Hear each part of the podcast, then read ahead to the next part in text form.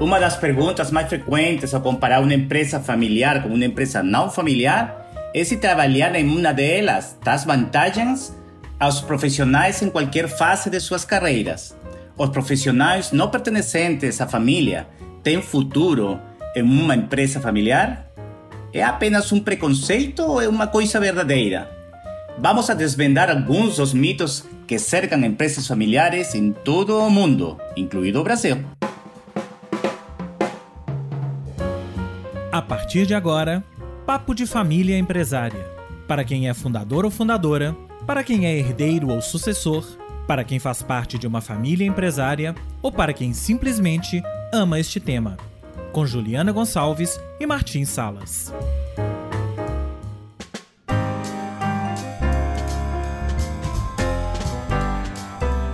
Olá, eu sou Martins Salas, consultor de empresas familiares e escritor que mora e trabalha desde Estados Unidos cobrindo toda a Latinoamérica, incluindo o Brasil, país que adoro. Sempre a meu lado, Juliana Gonçalves. Como está, Juliana? Olá, Martim. Tudo bem? Como é que você está? Então, eu sou Juliana Costa Gonçalves, jornalista, consultora de empresas familiares e acionista do Diário do Comércio, uma empresa jornalística fundada pelo meu avô. Tudo jóia, tudo perfeito, obrigado. O tema hoje é ótimo, né? Profissionalização de empresas familiares. E para a nossa conversa hoje, o nosso convidado é o Axel Werner, sócio da consultoria GRH Kimball e responsável pela prática do Executive Search.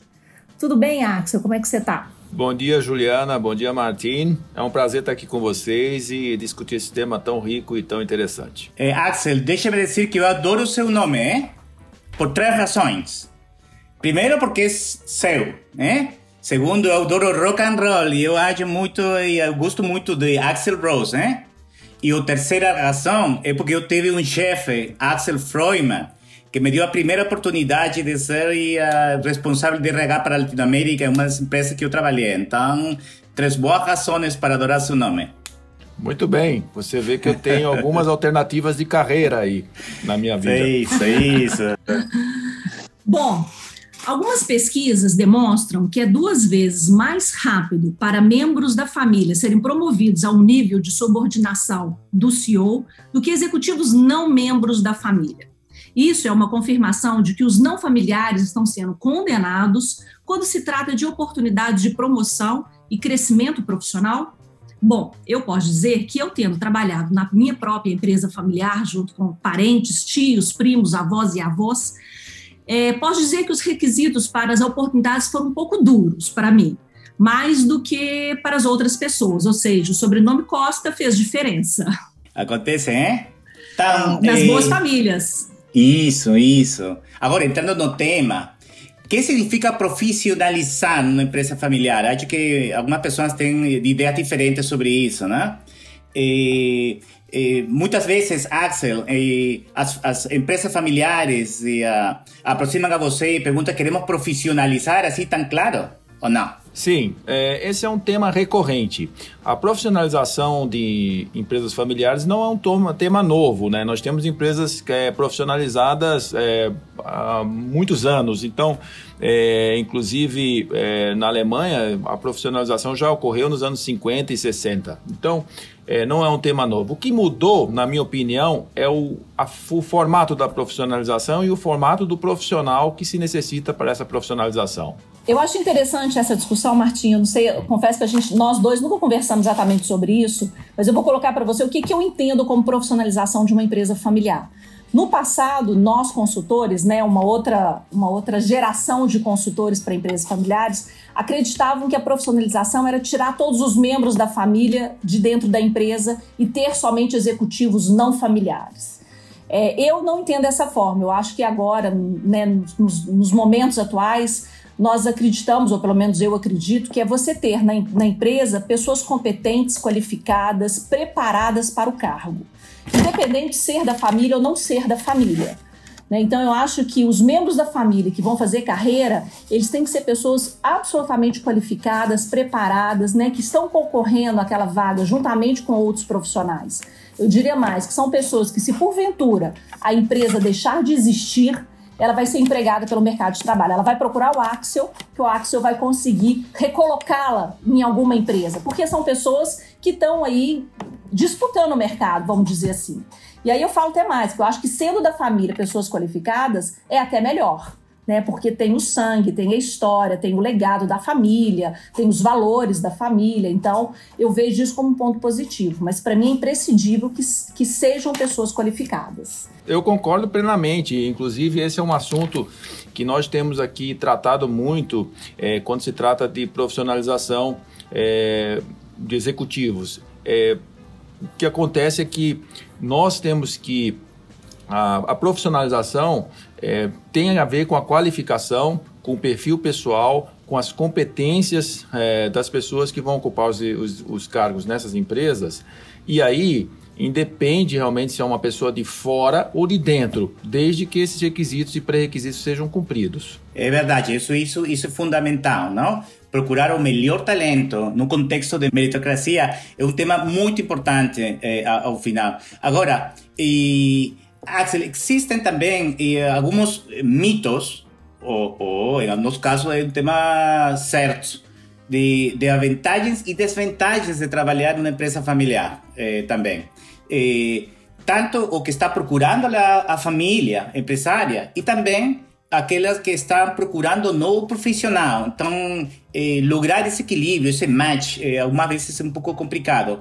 Eh, você pode comentar quando, em, seu uh, papel eh, ajudando a famílias empresárias, quais achas que são as vantagens e desvantagens de uma empresa familiar quando se trata de quando procurar talento no mercado? Não, eu, eu gostaria de contextualizar isso no momento atual. Tá? Uhum. Porque é, até um determinado momento as empresas multinacionais ofereciam planos de carreira assim muito sólidos, muito defini bem definidos e que é, estimulavam os profissionais partir para uma carreira multinacional é, dentro de um contexto, vamos dizer assim, de desenvolvimento muito bem estabelecido. O que não acontecia com as empresas familiares, onde ainda existiam assim uma série de questões, onde existem uma série de questões a serem resolvidas, questões de, questões de governança, vamos dizer assim, até questões sucessórias.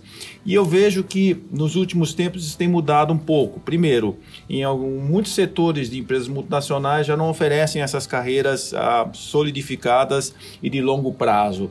Depois, é, o que a gente tem visto é o, completa, até uma inversão, principalmente no Brasil, né? multinacionais que estão redimensionando suas atividades, reduzindo atividades na América Latina, inclusive no Brasil, e não proporcionando mais uma, uma linha de carreira pré-estabelecida. Né? E isso faz com que nós tenhamos assim profissionais é, que a princípio não se interessariam para empresas familiares, agora abertos é, a, a, conversar e desenvolver assim e, e, e, vamos dizer assim e avaliar essas posições em empresas familiares. Por suas vezes, por sua vez, as empresas familiares elas também já estão numa fase mais avançada de governança. É, é, a questão profissionalização, como a Juliana falou aqui, ela já está muito mais avançada, já existem processos de é, sucessão bem estabelecidos. o posicionamento do profissional é, de fora ele também está bem é, definido e o plano de carreira para esse profissional também estabelecido. Então, é, eu acredito que houve uma, uma evolução nas empresas familiares para absorver esses profissionais, ao mesmo tempo uma involução nas empresas multinacionais que disponibilizam esses profissionais para o mercado. Absolutamente, Axel. Eu acho que vamos, temos um caso do que você está falando e o que acontece, certamente. É, eu, na, no meu passado profissional, eu fui a uh, responsável de RH umas multinacionais e também um conglomerado familiar que você eh, está comentando.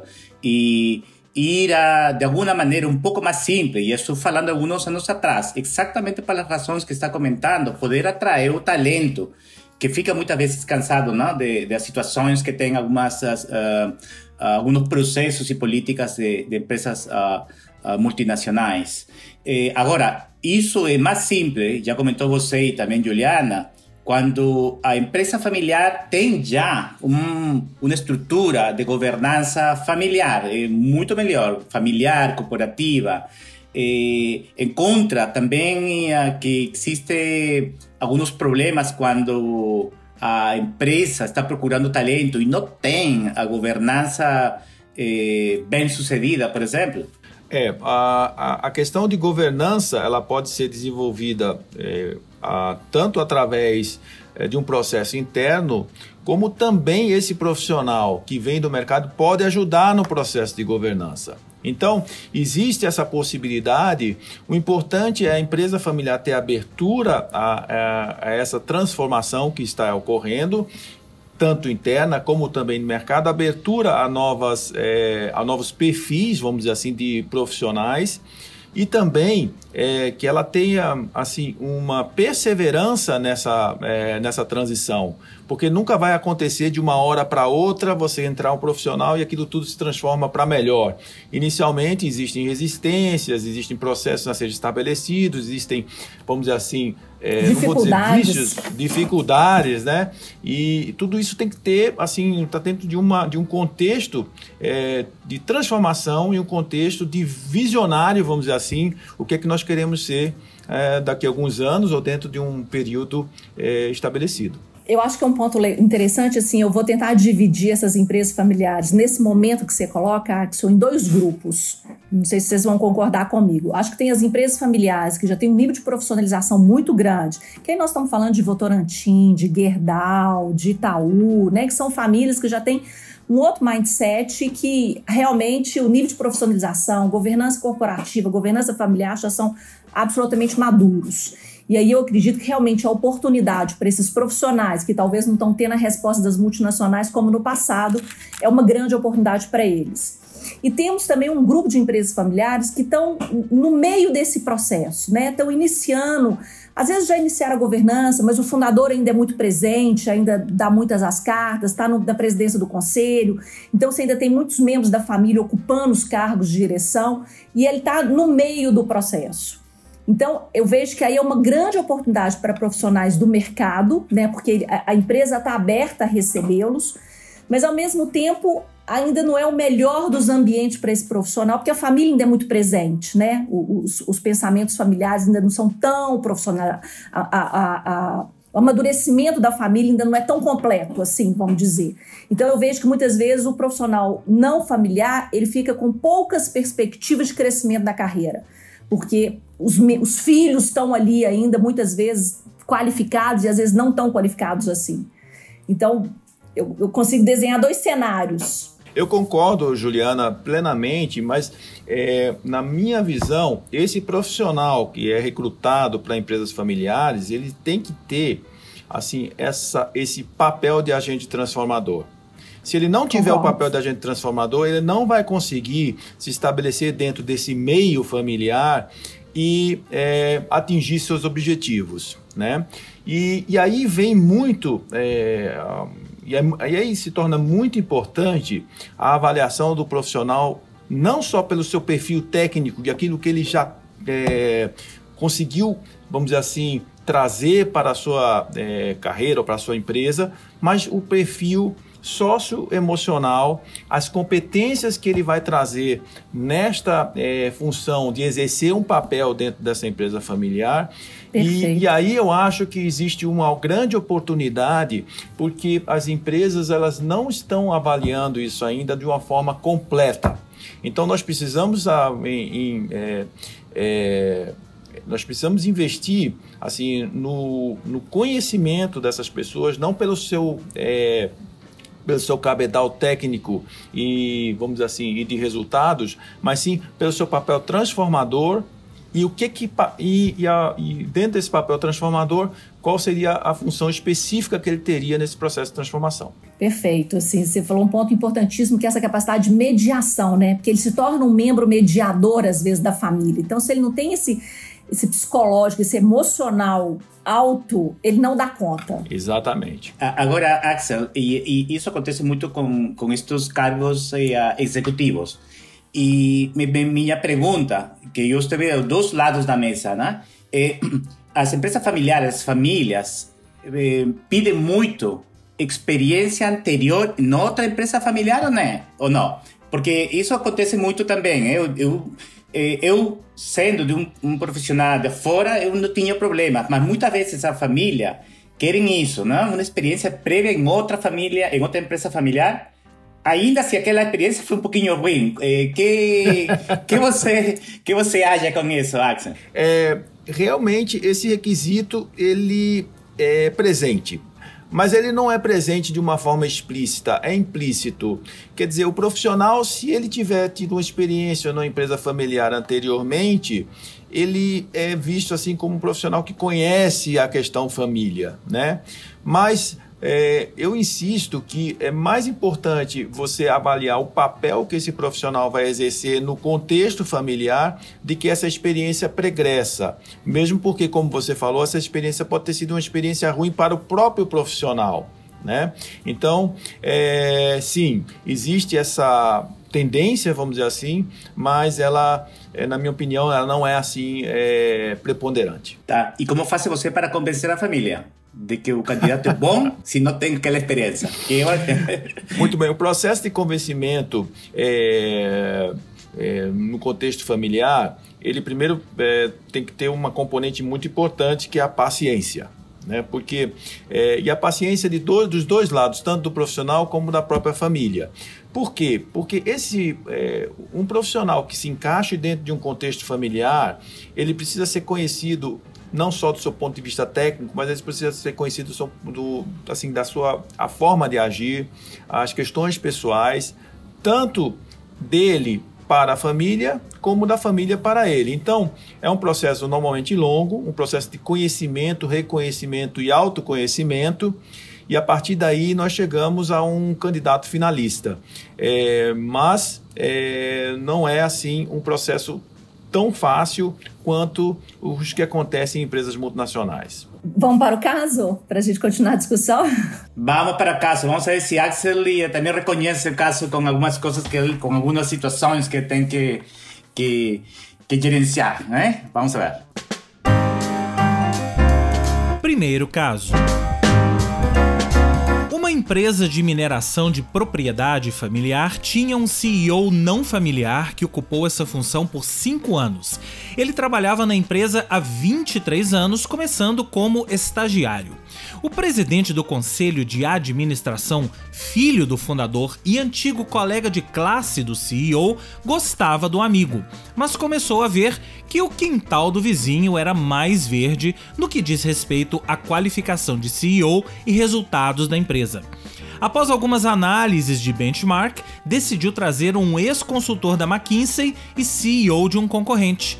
Durante as negociações, o candidato pediu autonomia total por dois anos e somente depois desse tempo fosse medido pelos resultados. A reviravolta foi inacreditável. Novos profissionais vieram junto com o novo CEO e os resultados dispararam. No entanto, os antigos funcionários dizem: esta não é mais uma empresa familiar. Reconhece, reconhece isso, Axel? Ah, reconheço bastante. É, é um assunto recorrente nessas contratações. Tá?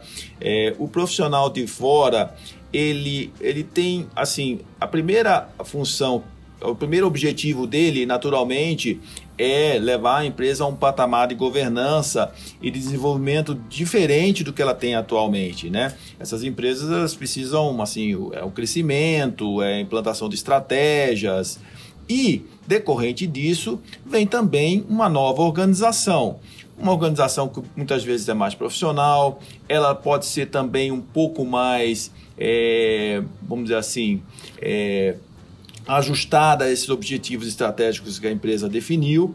E isso, naturalmente, vai trazer algum dissabor à equipe é, que está subordinada a esse profissional. Não quer dizer né, que a, a, a o, o, profissional ele tenha que mudar tudo, mas ele precisa conciliar um, um, momento de transformação com o que existe na empresa. E isso vai trazer naturalmente discussões e, assim, vamos dizer assim, novas perspectivas, mas também é, novas estruturas é, organizacionais. Acontece muito em empresas familiares e a Axel que você tem o pessoal muito próximo à família, pessoal de confiança, que trabalharam muito tempo que não como são fundador. ruins.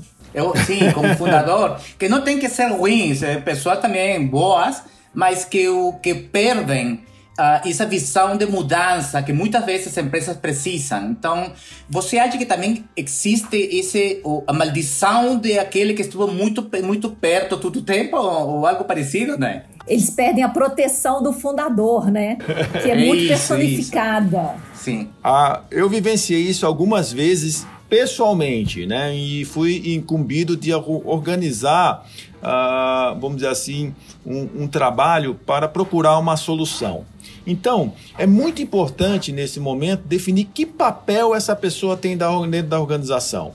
Porque, para além daquela função, essas pessoas que têm 20 anos, 15, 30 anos de casa, eles têm um papel naquela organização também. Ou é o conciliador, ou é o papel de conselheiro, ou talvez até o papel de visionário. Existe, existem difer diferentes papéis que essas pessoas exercem na organização. E não é porque ela vai ser deslocada de uma função que ela não pode exercer o mesmo papel dentro de um contexto diferente. Então é muito importante conciliar é, as mudanças, a transformação, a nova estrutura com aquilo que existe na, na organização, que é a bagagem que a organização tem para é, que ela chegasse até aquele momento, certo? Então, normalmente nós definimos com muita cautela papéis novos para essas pessoas, vamos dizer assim, chave, que, que estão na organização e que não vão exercer aquela função daqui para frente certo? Ela pode não exercer a função, mas podem exercer o papel na forma de um conselheiro, na forma de uma, é, de uma diretoria específica para uma determinada atividade e assim por diante. Então nós temos que valorizar esses profissionais, mas nunca deixá-los é, é, deixar de relembrar que eles é, estão num processo de transformação e o que, que existia antes não vai ser aquilo que vai existir no futuro. Graxio, assim, concordo com você, mas te achei muito romântico. Porque às vezes, na realidade, essas pessoas, elas se tornam impeditivos, elas são dificultadores, assim. Porque como elas têm um vínculo afetivo, né, e emocional, assim, muito grande com os membros da família, às vezes membros da família que saíram, que deixaram de estar ali, eles se tornam meio assim, é, é, o, é, aquele que leva informação, aquele que cria algumas intrigas, né? Que fica. Você tenta afastar, às vezes, um fundador, né? Vai para o conselho, sai do dia a dia, e é ele que fica toda hora carregando informação. Aí você chega no limite que, às vezes, essas pessoas têm que ser desligadas também, né? Você tem razão, Juliana. É bem romântico mesmo, né? É até bastante assim emocional esse processo. Mas assim, você tem, eu acho que aí dá para dividir assim em, também em dois grupos. Né? Nós temos o um grupo de familiares fundadores e familiares participantes. Esses fazem parte do contexto de governança que nós estamos definindo e aí existe aí um contrato que tem que ser definido para essas pessoas. Mas existe também os funcionários, né? que estão ali há muito tempo, não fazem parte da família, mas são como membros da família, né? E, e esses funcionários, é, eles têm uma bagagem normalmente importante dentro do contexto de desenvolvimento da empresa. Eles foram pessoas que tocaram a empresa operacionalmente muito bem, ou desenvolveram a área comercial de uma forma extraordinária, e eles precisam ser, assim, vamos dizer assim, acolhidos dentro desse novo processo. E aí que eu, é, assim, é, assim, indico, né, vamos dizer assim, essa avaliação pelos papéis e como eles, esses papéis podem ser exercidos nessa pós-organização. Né? Uhum. Então, Axel, no caso de procura de um executivo, por exemplo, um CEO, eh, eh, quem escolhe eh, o candidato final? Porque eh, não é um fundador, não é uma, duas pessoas. Então, qual seria uma dica para as uh, famílias empresárias quando eh, estão trazendo alguém da fora? Quem tem que é o conselho de família, é o conselho de administração, tem que haver uma tem, eles têm que combinar, né, no, no perfil Sim, normalmente, é, assim, o contexto de governança para uma profissionalização ele já tem que estar, de certa forma, avançado, instalado, né? né? É, instalado. Então, existe também já um, um grêmio de decisão com relação a, a, essa, vamos dizer assim, profissionalização, o que ajuda bastante no processo, no contexto de neutralidade, certo? É, não quer dizer que vai o, processo vai ter sucesso por causa disso, mas é, o, o, contexto de neutralidade tem que estar presente já antes de se iniciar o processo. Senão, é, eu não acredito que é, terá sucesso. Eu concordo, assim, a governança tem que estar instalada, madura, ela participa demais desse processo decisório, ela colabora para neutralizar né, possíveis dificuldades no percurso.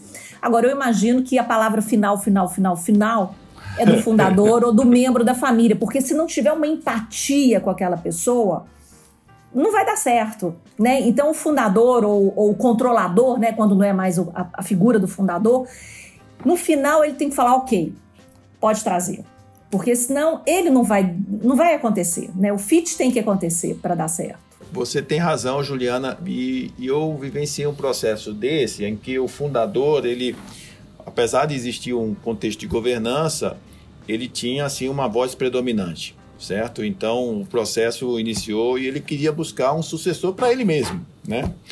E, e, neste caso, eh, nós temos que observar assim qual o perfil desse fundador, certo? É porque normalmente o fundador ele diz que quer assim uma, uma vida diferente, que ele quer é o momento dele repensar a, a posição dele dentro da empresa, ele quer trazer uma pessoa para assumir determinadas atividades. Mas se você for profundamente analisar essa, esse questionamento, ou então esse, esse, esse, esse posicionamento, é, você vai ver muitas vezes que ele não está preparado realmente para trazer uma pessoa ali para dentro. Então, existem alternativas. Né? Então, num caso específico, em vez de trazer um CEO, eu trouxe um COO para trabalhar uhum. junto com ele, com certo? Ele. E aí avaliar durante o processo de desenvolvimento o que, que a gente pode é, conciliar, qual o processo de transição que nós devemos é, instituir e assim por diante. Então, há alternativas, é, mas a gente precisa ter muito cuidado e cautela para que a gente traga o profissional certo para essa posição. E esse caminho que você falou é fantástico, né? Porque você ganha um período onde os dois vão conviver e ganhar confiança mútua, até para depois, num segundo momento, você fazer talvez o processo sucessório para o principal cargo com esse executivo, né? Perfeitamente. Sim, sim. Eu conheci alguns casos onde aconteceu exatamente o que você disse, Axel, e, e desafortunadamente eles trouxeram muitos CEOs, pelo menos eu não eu não, qual é a palavra? Eu não, eu não enviaram para embora um CEO, hein? Agora, justamente esse tema dessa falta de fit, por exemplo, e, e falando da perspectiva do executivo também, Axel, né? Por exemplo, neste caso, a pessoa estava, eh, tinha alguns, eh, tinha alguns pedidos, não, de autonomia, de alguns temas. Agora, muitas vezes eh, o CEO ou o candidato para CEO, um cargo executivo, eh, pide muita coisa. Que momento você diz, não, isso está demais, não, não, não há um bom equilíbrio? Que, que um CEO, um candidato CEO pode pedir que faz sentido uma empresa familiar e que outras coisas você pode dizer, não, isso não vai dar certo? Bom, o, o, o candidato, é, nós vamos falar um pouquinho do candidato. Qual o perfil desse candidato para uma posição é, numa empresa familiar? Primeiro, ele precisa ter uma, vamos dizer assim, um autoconhecimento elevado, certo? Do que, que ele é capaz de transformar e o que ele não é capaz de transformar. Porque se ele não tiver esse autoconhecimento, ele provavelmente vai, vai é, não vai se adaptar a esse ambiente familiar. Então, quando ele tem um autoconhecimento, um perfil pessoal assim bastante desenvolvido, a empatia, se ele consegue conciliar o que a Juliana falou, mediar, ele vai buscando as oportunidades dentro do contexto de empresa familiar e vai conquistando o seu espaço. Eu acho que é só assim que um profissional numa empresa familiar ele pode sobreviver a essa época, esse momento mais difícil que esse momento, os primeiros, vamos dizer assim, um, dois anos dentro de uma organização como essa. Bom, aí é, normalmente o, o, o, o, perfil dessas posições sugere um espaço absoluto, que ele vai ser o CEO e vai tocar a empresa. Né? Em 90% dos casos, isso não é a realidade. É, ele entra na empresa e ali ele começa a sofrer as restrições que toda empresa familiar tem, seja por questão cultural, seja uma questão histórica, seja como a Juliana falou, de pessoas que são prata da casa. E ele precisa, então, é, trabalhar esses, esse espaço no dia a dia, certo?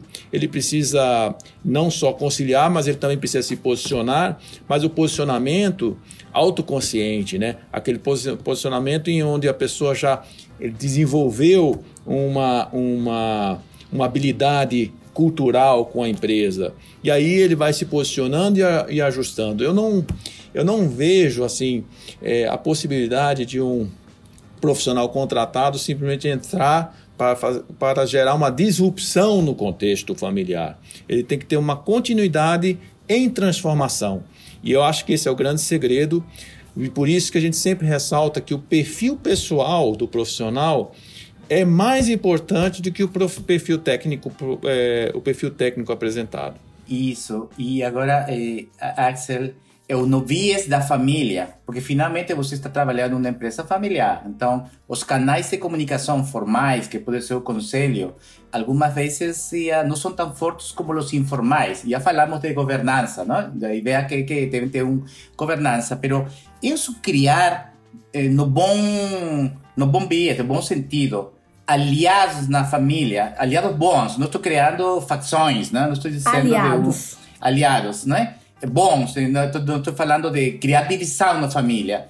E isso é algo que eh, um CEO uh, sucedido eh, faz Vamos lá. Em todas as empresas existem canais informais de comunicação, certo? Então não é porque você está numa multinacional que não existe lá é, canais informais e não existe política interna na empresa. Então, é, enquanto existe uma, vamos dizer assim, uma energia positiva nisso tudo, significa, tipo, a gente, nós estamos fazendo esse trabalho, mas a, gente, a empresa está progredindo, nós queremos o bem da empresa.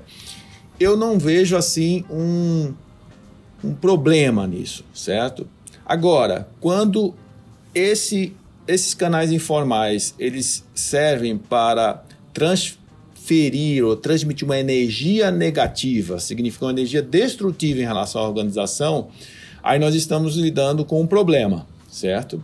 Então, é importante para esse profissional é avaliar esses canais, descobrir como esses canais funcionam, descobrir quais são os, influenciadores desses canais e atuar dentro dessa organização como ela é. Isso não quer dizer que ele deve, assim, assim é, ele deve aturar, ele deve, vamos dizer assim, ele suportar. deve suportar toda essa organização da forma que ela é. É claro que a organização ela precisa de canais formais e organizados para a comunicação corporativa, mas um tanto de política e canais paralelos sempre vai existir. Eu queria trazer agora um outro ponto de vista, assim, da perspectiva da família. O que, que a gente pode falar para uma família que está né, avaliando e buscando um executivo né, que não seja independente de qual cargo, cargo de diretoria, né, independente de ser só o CEO? O que, que a gente pode falar para ela em termos de que, assim, olha, vocês têm que se preocupar com isso para vocês reterem esses talentos, para vocês também serem uma empresa que vão atrair esses executivos, né, qualificados de mercado, né? Porque não, a família também tem que ter uma mentalidade diferente, ela também tem que ter um nível de amadurecimento para poder receber, receber bem, né, esse executivo que veio do mercado, vamos falar assim. Assim, o primeiro é, aspecto importante da contratação assim, é, de um executivo de mercado no contexto de profissionalização é a pessoa estar consciente que esse executivo ele não é uma pessoa que fundou uma empresa e desenvolveu uma empresa. O que, que, eu quero dizer com isso? Eu quero dizer que esse executivo, normalmente, ele entrou dentro de um contexto de trabalho na vida dele muito bem definido, muito bem estruturado. Então, o primeiro momento vai ser sempre um momento assim de, é, vamos dizer assim, é, onde o executivo vai se confrontar com uma estrutura que normalmente não é tão organizada ou estruturada como aquele tinha anteriormente. Estava acostumado. Uhum. Então, tanto para a, a família empresária como para o executivo, existe um momento onde você tem que ter uma certa tolerância, certo? Mas a partir daí, né, é, a partir um momento, do momento onde o executivo ele se é, está inserido dentro dessa organização, ele precisa ter incentivos para é, que ele continue na organização. E o primeiro grande incentivo é a transformação, né? Você entrou, você transformou, você chegou a resultados e aquilo ali traz uma satisfação para essa pessoa e faz com que ele, vamos dizer assim, ele se sinta assim confortável dentro dessa organização. Dali para frente, então, é, é movido como nas organizações multinacionais, os desafios, as formas de você é, estruturar e organizar os talentos, os, o, desenvol o desenvolvimento organizacional se torna muito importante e, naturalmente, a, a é, como ele está participando desse processo junto às, a, a família empresária. Eu vou completar assim, eu tenho um, um, cliente que eu acompanho muito um processo semelhante desse, e, e você sabe, Axel, que existe pesquisa aí no nosso mundo de consultoria de empresa familiar que fala que o primeiro executivo, né, no cargo de CEO, o primeiro executivo não familiar dentro de uma empresa familiar, ele não fica um ano.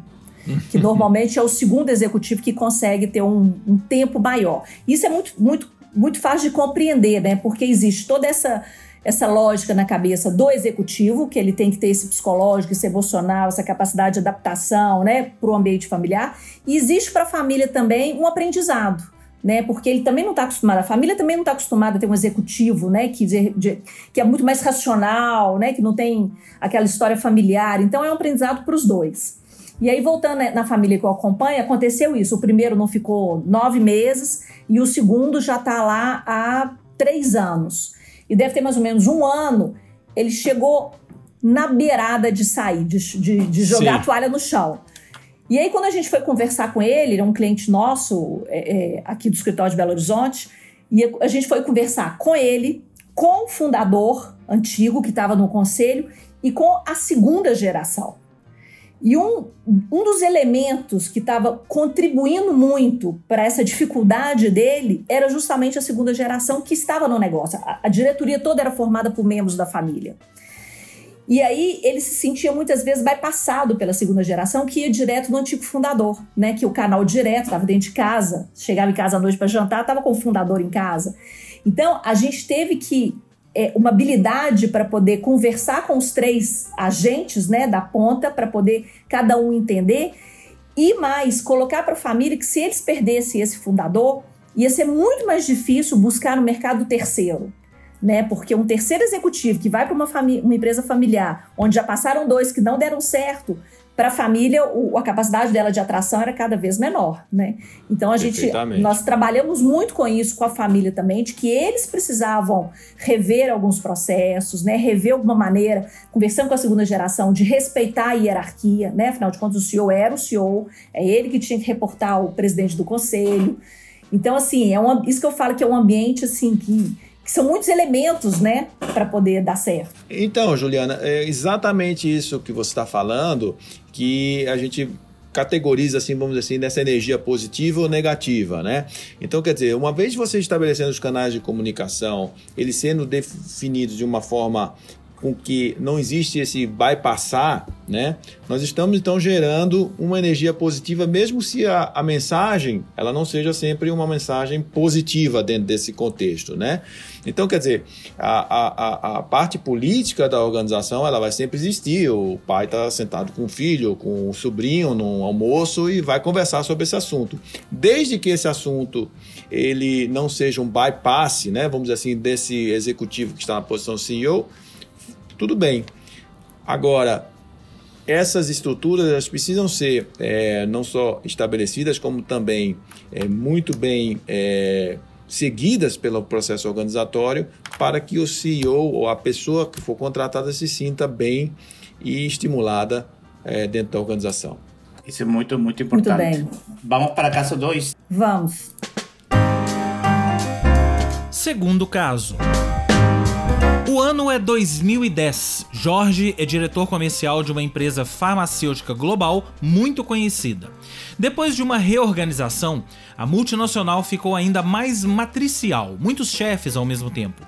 Por razões de custo, o escritório principal global eliminou algumas posições de suporte nos países e tudo estava centralizado em Nova York. Os executivos locais não tinham mais poder de decisão real. Além disso, as condições de mercado tornaram os salários em reais muito mais caros em dólares do que os cargos globais em Nova York, criando uma tensão com os chefes de funções. Jorge sentiu que estava se esgotando. Ele recebeu uma ligação de um grande concorrente local, empresa familiar, oferecendo 50% a mais de salário, o cargo de CEO e carta branca para criar uma organização ágil e moderna. Depois de analisar a proposta, decidiu aceitar o desafio de liderar uma empresa familiar e deixar para trás as complexidades de uma multinacional. O que estavam falando, uh, Axel, né? Sim. É muito interessante esse caso porque ele trocou as complexidades, né? Na realidade. boa, Muito boa, sim. É, é, você ter que lidar com a estrutura matricial é bastante complexo e eu acho que isso traz uma, uma qualidade muito importante para o profissional. É, dele conseguir trabalhar assim com talvez até culturas diferentes, mas principalmente com chefes diferentes. Eu acho que isso daí é importante dentro de uma, de uma empresa familiar. Por outro lado, eu tenho que perguntar para esse profissional qual a capacidade de liderança que ele tem. Porque dentro das estruturas matriciais, muitas vezes essa capacidade de liderança ela fica escondida ali, porque a estrutura ela é uma, é uma atividade, a estrutura ela reage e age pela organização e você é, muitas vezes, é, se você não tiver uma postura diferenciada dentro dessa estrutura matricial, você não consegue ou você não. É, a, a, a, sua capacidade de liderança ela não fica evidenciada. Então, a minha pergunta para essa mudança é como é que ele vai exercer liderança dentro de uma, de uma estrutura não matricial, familiar. Eu acho que é um grande desafio para esse profissional. E eu também acho que o, o, a questão de oferecer 50% a mais de salário não deveria ser um motivador para essa pessoa é, sair da multinacional e para uma empresa familiar, porque os, o contexto familiar, muitas vezes a questão salarial, ela, assim, isso é bem claro, nas empresas familiares ela é mais interessante é, do que nas empresas multinacionais. Mas a pessoa precisa ter bastante é, certeza de como ela vai exercer o seu papel, como é que ela vai liderar, de que forma ela vai ser é, acolhida por essa empresa familiar. Então, eu acredito sim é, que esse profissional ele deve, talvez nessa segunda fase, a gente poderia fazer uma entrevista com ele, né? É, ele deve estar enfrentando alguns desafios e ele poderia participar de um podcast conosco para mostrar um pouquinho o que, que é trabalhar na empresa familiar. Dele. Isso, isso, isso, isso, é verdade. Agora, o contexto, Axel, é o que você comentou ao começo do, do deste podcast, né? Por exemplo, porque sempre se vê como competência, concorrência entre empresas familiares, empresas não familiares e multinacionais, porque oferecem às multinacionais uma exposição global, etc, etc, que muitas vezes não acontece, não? É um termo nos Estados Unidos de inglês eh, que é o rat eh, race, que é o carreira de ratos, né? Que todo sacrifício que você tem que fazer para ser sucedido na empresa multinacional. É verdade, você tem que fazer sacrifícios em qualquer tipo de, de empresa, não? Mas é um termo que tem que ver com a política, o câmbio, organizações, que pouco a pouco vão cansando as pessoas. Alguns são muito sucedidos, outros não.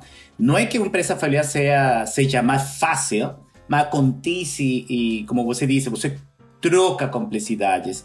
Eh, hoje, empresas locais, empresas eh, familiares oferecem também uma experiência profissional legal, né? não somente as, as, as multinacionais.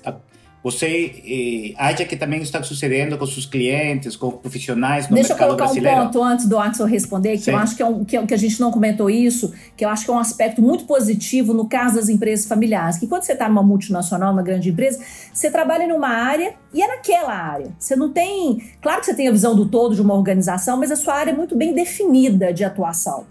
Numa empresa familiar, você tem a chance de interferir em todas as áreas do negócio, né? Você tem a possibilidade de, ter uma relação com as diversas áreas, influenciar e participar das diversas áreas, que eu acho que é bem diferente de, de multinacionais. Estou errada? Concordo plenamente, Juliana, e isso faz parte do que a gente hoje considera a trilha profissional certo? Então a carreira profissional anteriormente era, era tida assim como aquele processo escadinha. Você vai sempre subindo, alguém vai levar você para uma próxima posição. Se você trabalhar bastante aqui, você ainda vai conseguir mais uma outra coisa dentro de uma mesma empresa. E hoje o profissional que quer se desenvolver, ele tem que traçar uma trilha. E a trilha, como sempre, ela não é uma linha reta certo? Então, a vivência em diferentes é, organizações, em diferentes ambientes, em diferentes contextos, isso vai ajudar esse profissional a crescer. Então, eu vejo a empresa familiar como parte dessa trilha também certo? E muito rica exatamente por esses motivos que você mencionou aqui, da abrangência, é, da cultura, é, da, da informação da, da forma de se comunicar. Então, tudo isso faz parte de uma vivência que eu considero muito importante para o profissional de futuro hoje em dia. E nesse ponto, Axel, em geral, esse, essa troca, esse crossover, você acha que onde é mais viável, de empresa familiar para não familiar ou de não familiar para empresa familiar? E, ou acha que é o mesmo, finalmente, dependendo da Aonde trilha. começar a carreira? Onde, e esse é um, um, ponto importante, onde começar a carreira, por exemplo, sim. Não, bom, se a gente for pensar a carreira como a trilha, né, primeiro o momento dessa trilha é você adquirir basicamente as ferramentas técnicas para você desenvolver as outras atividades. E aí eu acho que as empresas multinacionais ainda estão à frente das empresas familiares no contexto, no contexto técnico de aprendizado, certo? Então, porque não exatamente nesse início de carreira há mais exposição nessas empresas internacionais a culturas diferentes, muitas vezes até a ambientes diferentes, que fazem com que você tenha, assim, também uma, um, um contexto técnico para desenvolvimento melhor. Não quer dizer que não existem empresas familiares que façam isso também, tá? Mas tendencialmente a empresa multinacional ela vê hoje o seu, o seu, vamos dizer assim, colaborador como um participante da, da cadeia global da empresa e não como um, um colaborador local. Mas daí para frente são vivências que vão acrescentar a carreira do profissional e não componentes técnicos. E aí você tem então um momento em que você transferir aquele conhecimento técnico juntamente com a vivência para uma empresa familiar. Então ainda vejo hoje o contexto é, empresa multinacional para empresa familiar. Agora, também já vi no mercado pessoas que começaram em empresas familiares e aí já no momento, vamos dizer assim, quase ao nível gerencial, passaram para empresas multinacionais e ali fizeram sua carreira. Quer dizer, não é um, um, um, um vamos dizer assim, uma. Não existe um caminho só para o crescimento profissional, mas tendencialmente inicia-se em multinacionais e vai-se para empresas familiares e não o contrário. Acho que tem um aspecto muito bacana também que a gente também não mencionou, é a oportunidade para os, as novas gerações de uma família empresária conviver com um executivo que veio do mercado. Né? Porque por mais que nós, consultores, sugerimos que os, as novas gerações tenham uma experiência fora da empresa da família para depois voltar para a família, né? Que isso é muito, muito positivo na, na, na, vida profissional deles, mas muitos não fazem, né? Muitos não têm essa oportunidade. Então, essa oportunidade acaba sendo não substituída, mas amenizada quando eles têm a oportunidade de ter um executivo que veio do mercado. Imagina, um executivo que veio de uma multinacional muito, muito mais rico ainda, né? Então, assim, é uma forma de você ter um aprendizado, né, de métodos de gestão, de outras formas, né, de maneiras de gerir de outras empresas, que para ele vai ser um grande aprendizado, vai ser uma escola, né? Então, a gente muitas vezes fala assim, cola num executivo, vá trabalhar junto com ele na área dele, porque para você vai ser um aprendizado muito grande. Então, acho que esse aspecto é um aspecto muito válido para a gente também deixar de não deixar de colocar. Né, nesse processo de profissionalização. Concordo, Juliana, plenamente. E eu só tenho assim uma, uma dificuldade que a empresa familiar brasileira tem é que ela não é uma empresa internacionalizada. Nós trabalhamos com empresas familiares alemães aqui no Brasil, muitas delas. E as empresas familiares alemãs elas são internacionalizadas desde os anos 60. Então, o contexto de é, crescimento profissional na empresa, a, vamos dizer, familiar alemã, ela já é um, já é um contexto, vamos dizer, mais global. E eu acho que existe essa deficiência ainda em empresas familiares brasileiras de expor essas pessoas a um contexto global que hoje, naturalmente, é imprescindível para uma carreira bem sucedida, certo? É, e aí, é, talvez é um ponto de reflexão para as empresas familiares nacionais conseguir, assim, através de é, cursos, através de uma exposição é, programada, é, é, trazer mais esse contexto internacional para os seus colaboradores. E não é contexto internacional trabalhar fora, é conhecer como as coisas acontecem fora do Brasil. E hoje não precisa estar especificamente no, assim, no país fisicamente, tá? Você pode fazer isso através de uma série de recursos que existem assim, é, tanto através da internet, mas também através de seminários para maior exposição internacional dos colaboradores. Uh, Axel, eu sei que você trabalha com executivos, né? Agora, mas uh, eu acho muitas vezes que as universidades, os programas de MBA, eles, uh, dar conhecimento aos estudantes, aos participantes, como que todos vão trabalhar na IBM, Microsoft, multinacionais, e não necessariamente existe muito uh, é, sobre empresas familiares, que tem uma dinâmica um pouco, um pouco diferente, né?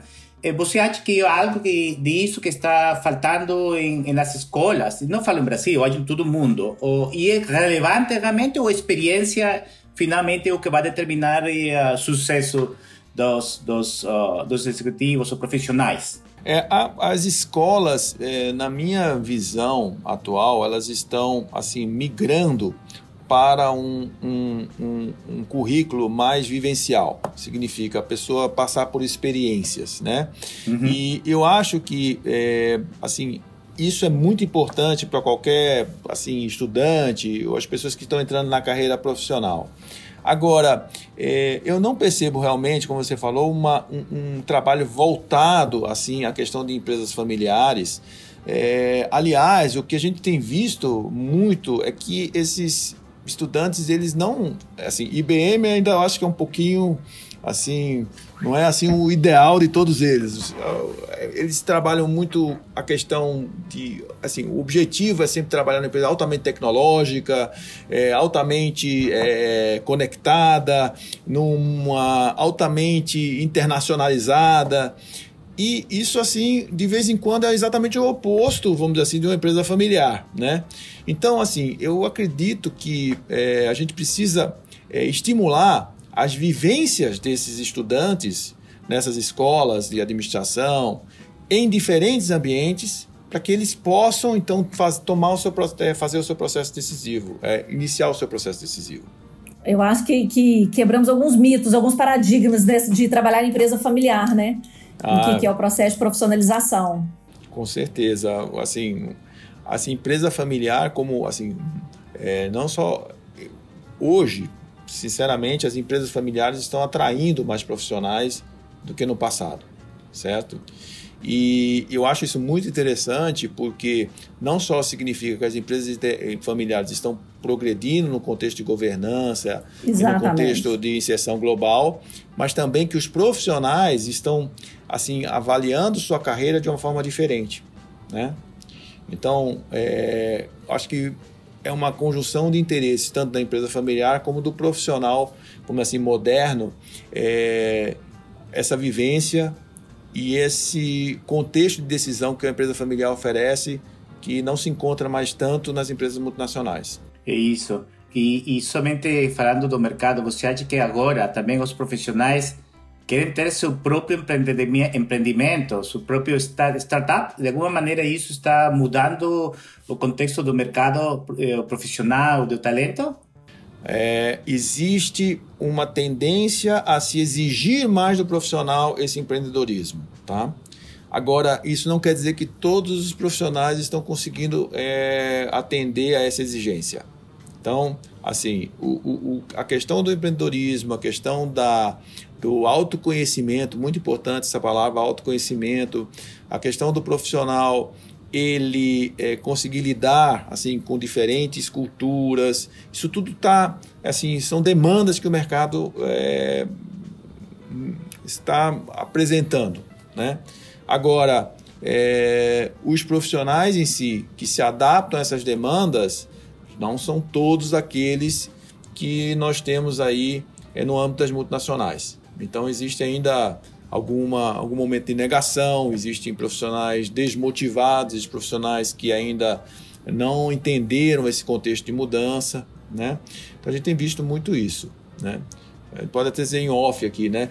O que acontece? Eu tive um caso agora especificamente, é um profissional que estava numa linha de carreira, numa empresa no setor de autopeças, e a próxima posição dele seria um diretor na área de aftermarket gigante. E a matriz convidou ele para ser um gerente na área de eletrificação na Alemanha. E ele achou que isso ia ser o fim da carreira dele. Ele disse: Mas olha, você fabrica um, um produto aqui, que é um produto metal mecânico para um automóvel.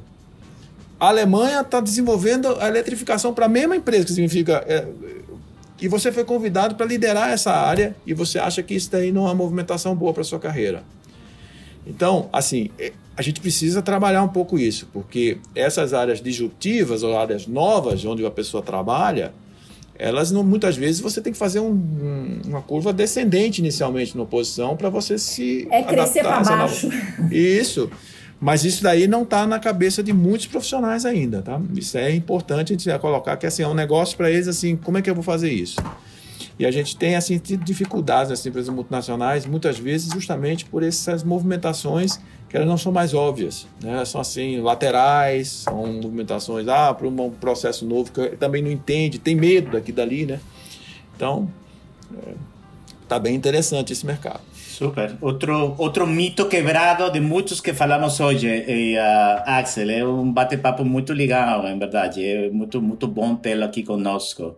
Uh, agora, e vamos aí vamos para, para o, uh, o segmento do aprendizado, Juliana.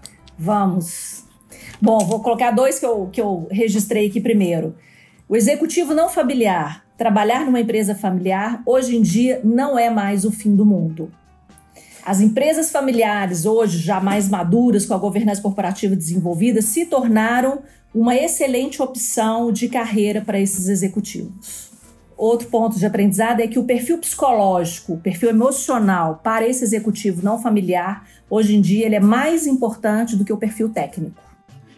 Que, que ambos tipos de negócios, familiar e não familiar, eh, trazem muito valor para a mesa do, do profissional, não? de experiências. Y acreditamos que una empresa familiar crea un sentimiento también de, eh, de pertencimiento, que puede ser un grande diferencial cuando se trata de trabajar en un lugar, ¿no? Um, é um tema de, da construção de talento, o fator chave é procurar a pessoa certa sempre. Já falamos disso em outros episódios. A pessoa, a pessoa que se acerta o melhor para a empresa, independentemente se é da família e se não é da família. Agora, se, se não é da família, é importante ter uma governança familiar que ajude, que suporte, em caso de um executivo, de um CEO, que ajude que a pessoa seja sucedida. Acho que o aprendizado é isso também. Se a família precisa ter consciência de que ela precisa contribuir para o sucesso desse executivo não familiar, né? Deixar alguma, alguma, alguns comportamentos tipicamente familiares, né, para o amadurecimento de uma empresa profissionalizada, para ser um ambiente favorável de atração para os executivos não familiares. E o principal, né, que profissionalizar uma empresa familiar não significa sair, tirar os membros da família, mas obrigatoriamente ter profissionais qualificados, competentes, competitivos, sejam familiares ou não familiares. Eu acho que também é importante para a família reconhecer que, a, que o sucesso de um funcionário, de um CEO externo, não familiar, vai ser finalmente o sucesso da empresa familiar. Então, acho que é um tema importante também a ter em consideração, né? Perfeito, muito bem. Vamos para as dicas? Todo episódio a gente tem dicas, Axel. E esse tema foi difícil, nós encontramos só uma dica. O Martim que teve. Não, há muitas mais. É? Eu acho que é, temos que, que colocar algumas mais. É, é, mas vamos falar desta dica, que é uma dica de um filme de comédia. Eu não sei se vocês uh, assistiram. Trocando as Bolas, um filme do ano eh, 1983 com Eddie Murphy.